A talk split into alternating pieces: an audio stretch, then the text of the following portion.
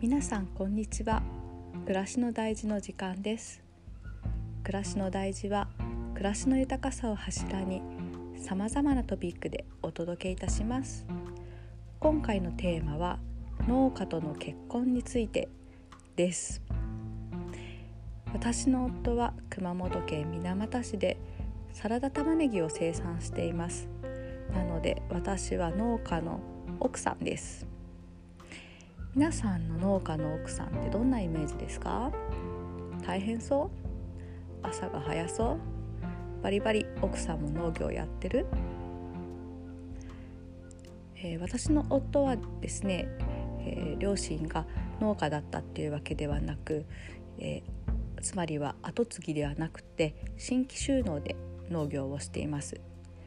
かつ専業農家ではなく兼業でいろいろやって収益を得ています農家の奥さんといっても、まあ、いろんなパターンがあるかもしれませんが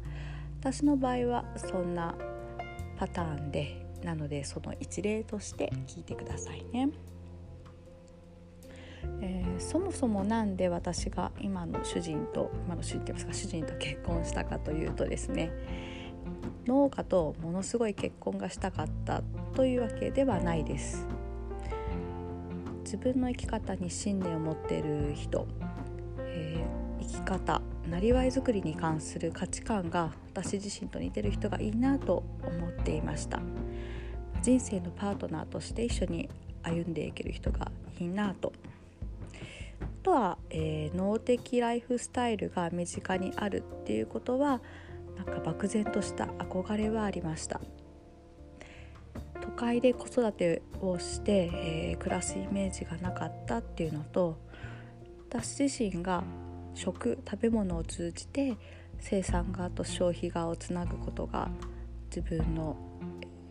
テーマとしてあったり、えー、また、えー、食を通じて地域を元気にすることに関わりたいと思っていました。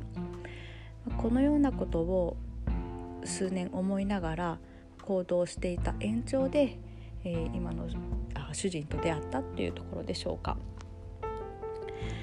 まあ、大変さというとですね、えー、もちろん土日休みではありません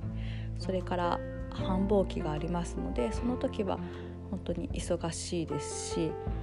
えー、まあ、通年のようにお弁当は作っているかもしれないです。あとはまあ天候にやっぱり左右されるので経営とかもですね大変なこともありますでも苦ではないですね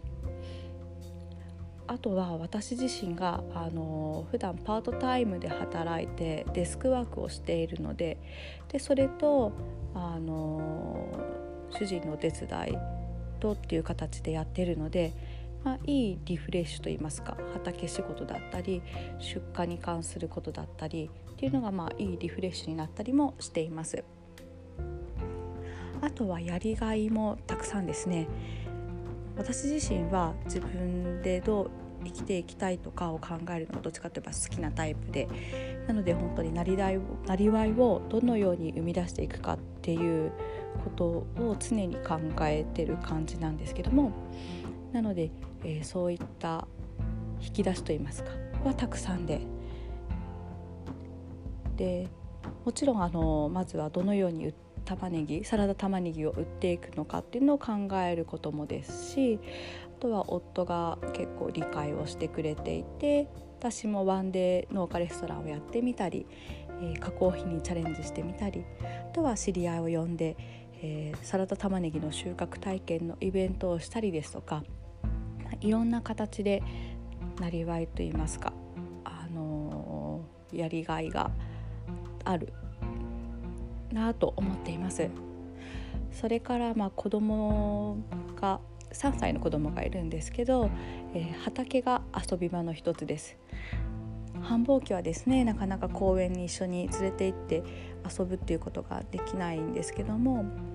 このコロナ禍っていうのもあるので畑ということが遊び場の一つとしてあるっていうのは